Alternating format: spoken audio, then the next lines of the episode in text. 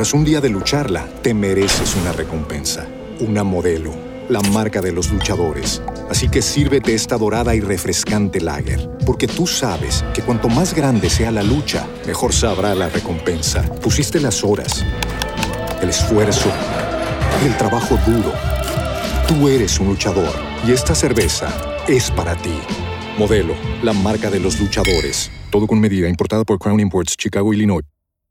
With the Lucky Land slots, you can get lucky just about anywhere. This is your captain speaking. Uh, we've got clear runway and the weather's fine, but we're just going to circle up here a while and uh, get lucky. No, no, nothing like that. It's just these cash prizes add up quick. So I suggest you sit back, keep your tray table upright, and start getting lucky. Play for free at LuckyLandSlots.com. Are you feeling lucky? No purchase necessary. Void where prohibited by law. 18 plus terms and conditions apply. See website for details. Gracias, Kelly. 836. Saludamos al presidente del Congreso, el senador Roy Barreras. Bienvenido, eh, doctor Roy Barreras, a RCN Radio. Buen día. Muy buenos días a todos ustedes, al equipo, a las familias colombianas que nos escuchan a través de RCN. Aquí estoy atento con mucho gusto. Antes de empezar a hablar de todos los temas que tenemos con usted pendientes, preguntarle cómo está. Vimos un tuit suyo anoche, sobre las 7 de la noche, ingresando a eh, una nueva sesión, la sexta sesión de quimioterapia y eh, resonancia magnética. ¿Cómo pasó la noche? ¿Cómo pasó la madrugada, eh, senador? Bien, aquí estoy en este momento cómodamente acostado en el Instituto de Oncología de la Fundación Santa Fe, conectado a una bomba de infusión la quimioterapia, para contarle a las familias, eh, se producen ciclos cada 14 días, pero te inyectan en una bomba de infusión que dura en un catéter tres días. Es decir, como, como son medicamentos muy fuertes, entonces no se ponen de una vez, sino que se van goteando a lo largo de tres días, que es la conexión a la bomba de infusión. Y luego ya se puede uno deshacer de la bomba y los efectos duran, digamos, otros tres, cuatro días, se descansa una semana y vuelve el siguiente ciclo. En eso estamos hace cuatro meses y termino, Dios mediante, el mes y medio en abril ese tratamiento que me han eh, ordenado los médicos. Senador Roy Barreras, eh, tuve oportunidad de ir a cubrir ayer el evento en el que usted lanzó el partido, eh, muy concurrido, y eso pues me satisfizo mucho, pero me preocupa de verdad, ¿no está usted arriesgándose demasiado con tantas actividades, sobre todo públicas, porque indudablemente en esta coyuntura del país, y se lo digo de frente, el país necesita que usted esté en buenas condiciones de salud, que usted se cuide. ¿No está corriendo algún riesgo por ahí asistiendo a tanta cosa pública? Pues le agradezco esa consideración. Eso opinan mis médicos y mis hijos. Pero yo les digo a ellos que eh, el, la vida tiene que tener propósito para que valga la pena luchar por ella. O sea, una vida sin propósito, sin causa, me parece que es una vida que desanima. Y eh, yo estoy en un momento, como todos los colombianos, muy importante, este momento de cambio que implica impulsar unas reformas sociales para tratar de avanzar hacia la paz total. Usted sabe que llevo años acompañando el legado de paz del presidente Santos, firmamos la paz con las FARC, pero no fue suficiente, el gobierno de Duque abandonó eso cuatro años, se perdió el control del territorio, estamos con muchos focos de violencia, con bandas criminales en las ciudades, la gente eh, teme la inseguridad, es decir, hay unas tareas por hacer, las reformas sociales, la reforma de la salud, la laboral, la pensional, tres millones de personas adultos mayores hoy no tienen protección pensional, y entonces esa es una causa que vale la pena, y en la medida en que yo me ocupo de trabajar, el doble y trabajar más, pues no estoy preocupado por los temas médicos, sino que ese es un asunto de los médicos. Los médicos que se ocupen de mi salud y yo me ocupo de las reformas sociales, eso me, me llena de entusiasmo. O sea que, sigo adelante en la medida en que el cuerpo me lo permita y, que los médicos me den permiso. Senador Roy Barreras, bueno, eh, se lanza Fuerza de la Paz o Fuerza para la Paz, su partido político. Eh, ¿Por qué hacerlo en este momento y no hacerlo dentro del pacto histórico? ¿Hacia dónde apunta su partido? No, y dentro del pacto histórico. La verdad es que la Fuerza de la Paz es fundadora del pacto histórico. Hace dos años el, presidente Petro nos invitó a acompañarlo, a abrir las puertas de las ideas liberales a su proyecto. Recordamos que su proyecto siempre fue la Colombia humana, fue la base de ese fuerte liderazgo que él encarna, y con él fue a las urnas hace cuatro años y sacó ocho millones de votos, y en esta ocasión, en una decisión estratégica, pero además eh, muy, muy generosa, el presidente dijo, voy a abrirme a las ideas liberales y recorrió con nosotros el país, hablando de Galán, de Gaitán, de Uribe, de Alfonso López Pumarejo, de Carlos Lleras, de la reforma agraria, de las ideas liberales.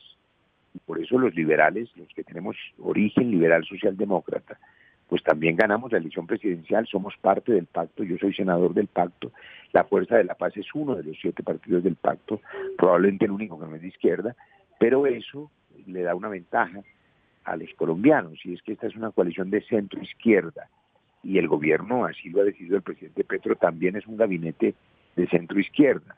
Por eso hay ministros de origen liberal, como el ministro Campo de Hacienda, como por ejemplo la ministra Cecilia López, el ministro Prada, el ministro Alejandro Gaviria. Ese equilibrio es necesario para tomar decisiones más sensatas. Senador Roy Barreras, ¿qué papel va a jugar el expresidente Juan Manuel Santos en su partido? Ninguno. Ayer lo dijo él muy claro, el Premio Nobel de Paz no está en la política electoral.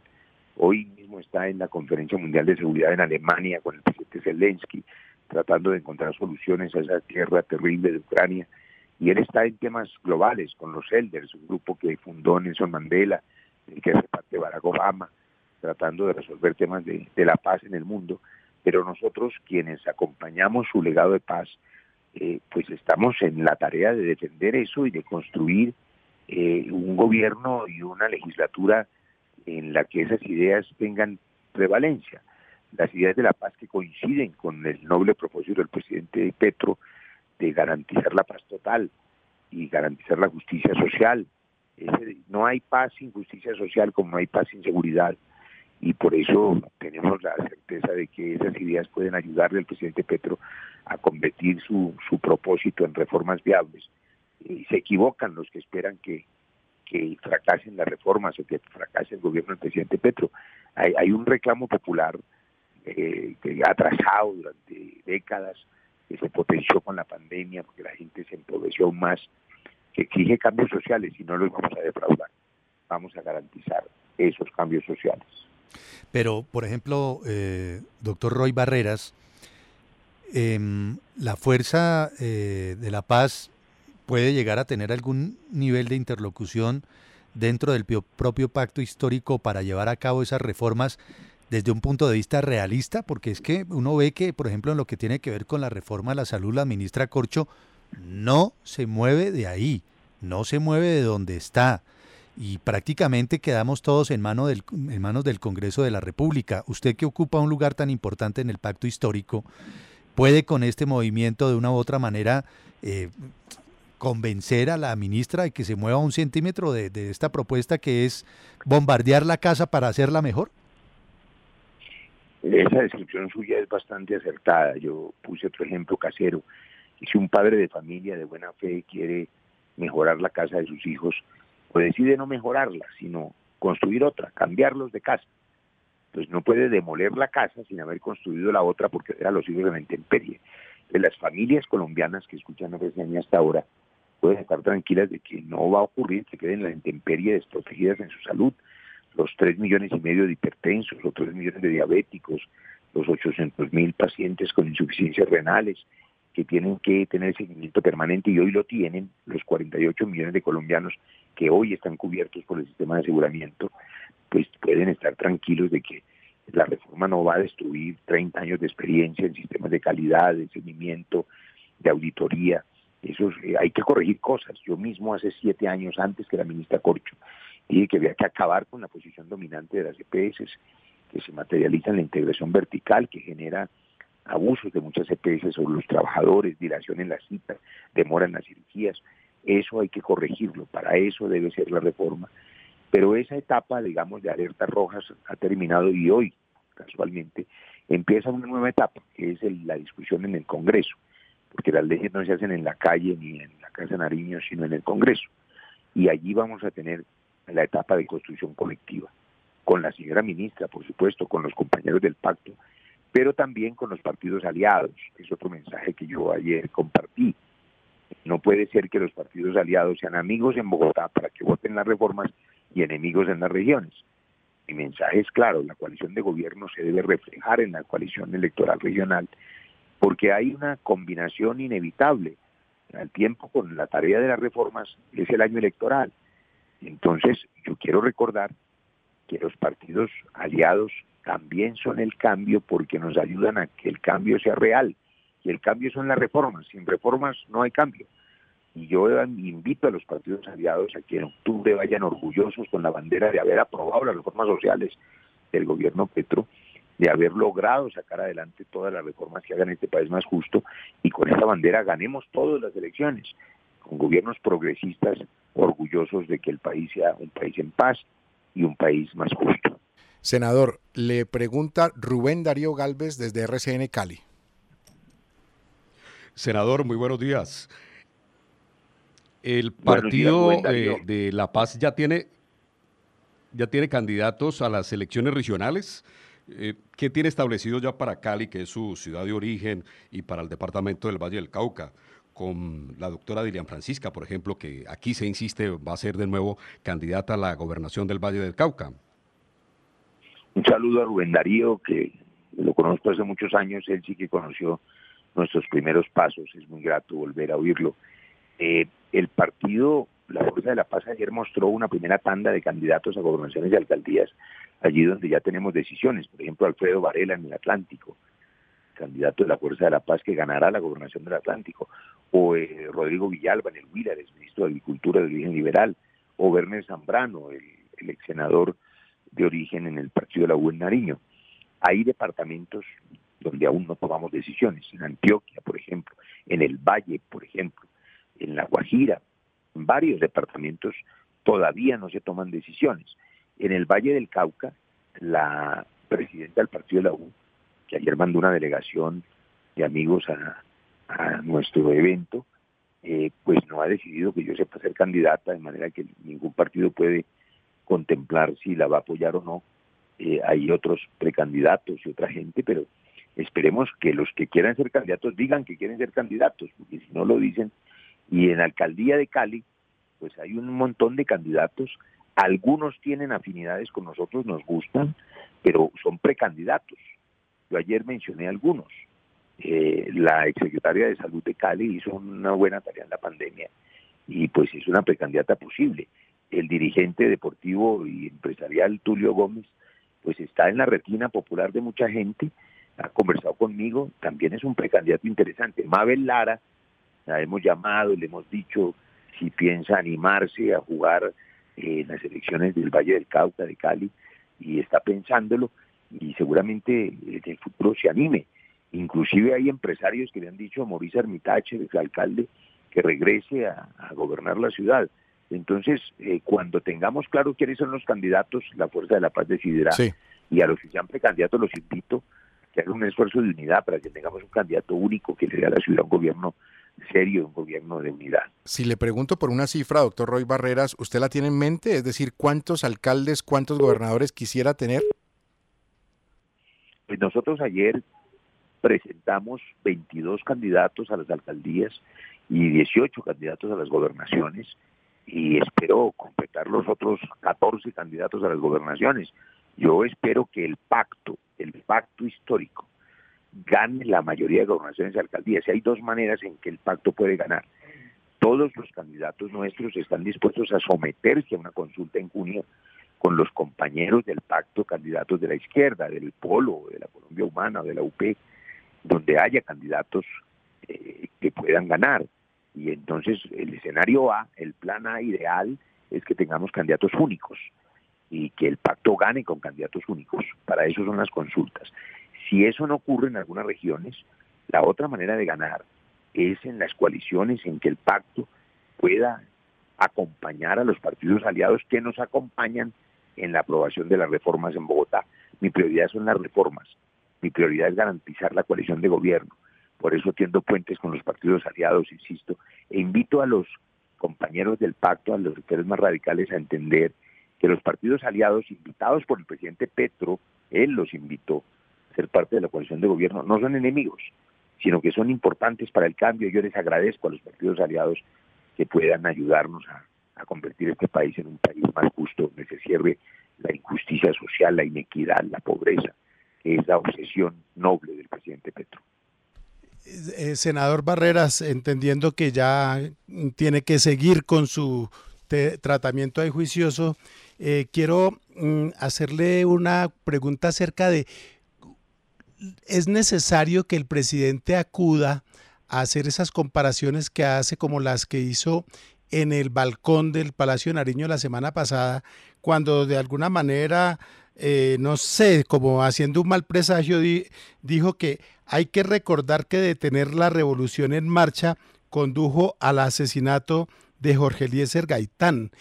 ¿Usted eh, cree que pues algunas reformas pasarán, otras no? Pero ¿no le parece que es excesivo hacer esos paralelos en un país como el nuestro, que ha vivido tanta violencia como mm, de alguna manera boleteándonos que si no pasamos puede haber muertos y esto puede ser trágico? boleteándonos, me gusta ese término que es tan, tan nuestro, tan coloquial. Bueno, a ver, dos cosas sobre eso. Lo primero es que hay que ver eso en un contexto histórico.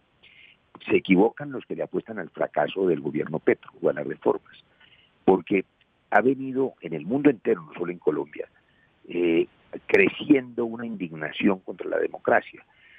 Como se exageró el crecimiento económico de empresas y países desde el consenso de Washington en los años 80, Fukuyama llegó a proclamar el fin de la historia y dijo que todos estábamos ya en el paraíso.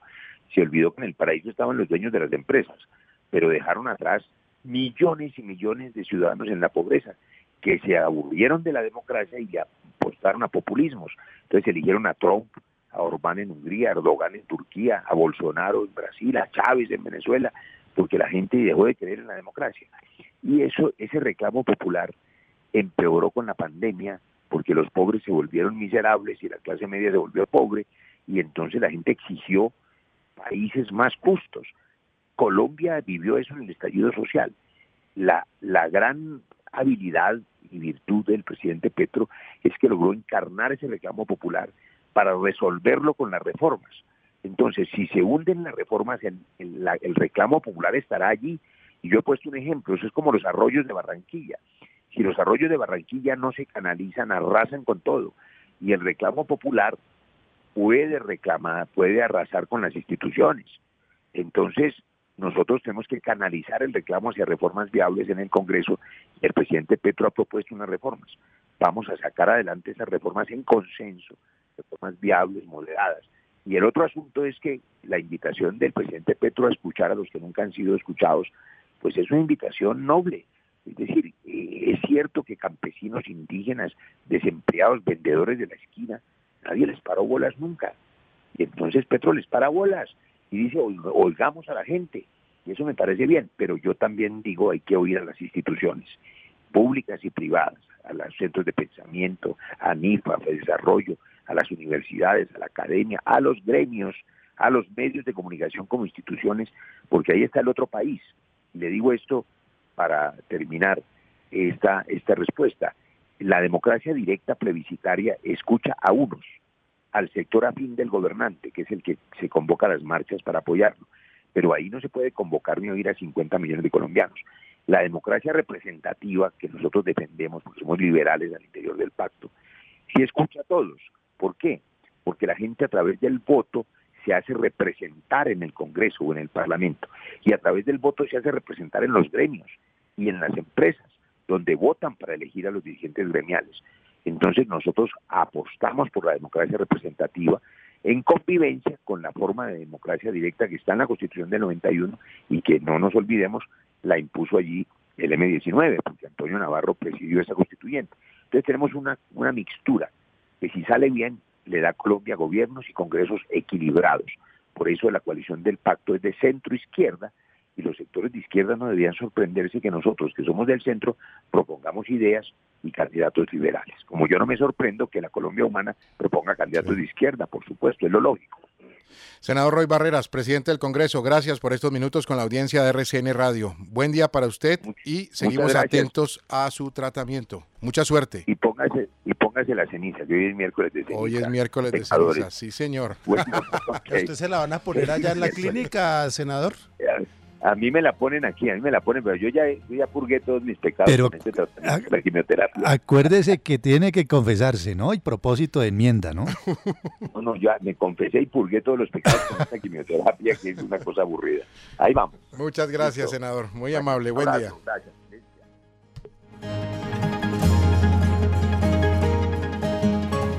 Donde están las noticias, está RCN Radio. Tras un día de lucharla, te mereces una recompensa, una modelo, la marca de los luchadores. Así que sírvete esta dorada y refrescante lager, porque tú sabes que cuanto más grande sea la lucha, mejor sabrá la recompensa. Pusiste las horas, el esfuerzo, el trabajo duro. Tú eres un luchador y esta cerveza es para ti. Modelo, la marca de los luchadores. Todo con medida, importada por Crown Imports, Chicago, Illinois.